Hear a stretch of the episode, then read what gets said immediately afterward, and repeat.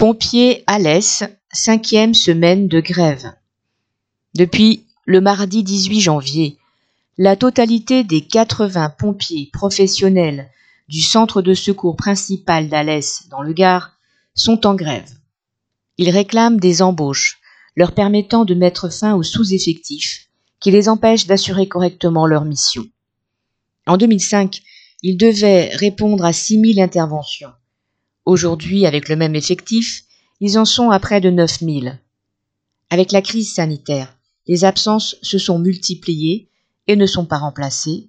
La situation s'est donc aggravée. Ces travailleurs demandent la création de 30 postes, car il manque au quotidien trois pompiers en plus des 18 prévus à la garde. Étant réquisitionnés pour assurer les secours, les pompiers ont déplacé la caserne en centre-ville d'Alès, afin que leur mouvement et leur colère soient bien visibles.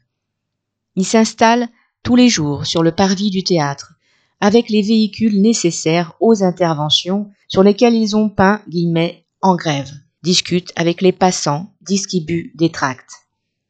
La mobilisation concernant l'ensemble des pompiers, ils se sont organisés largement pour que syndiqués et non syndiqués puissent discuter. Des assemblées générales de tous les grévistes ont lieu régulièrement. Mardi 8 février, les négociations avec le directeur n'ont pas permis d'avancer.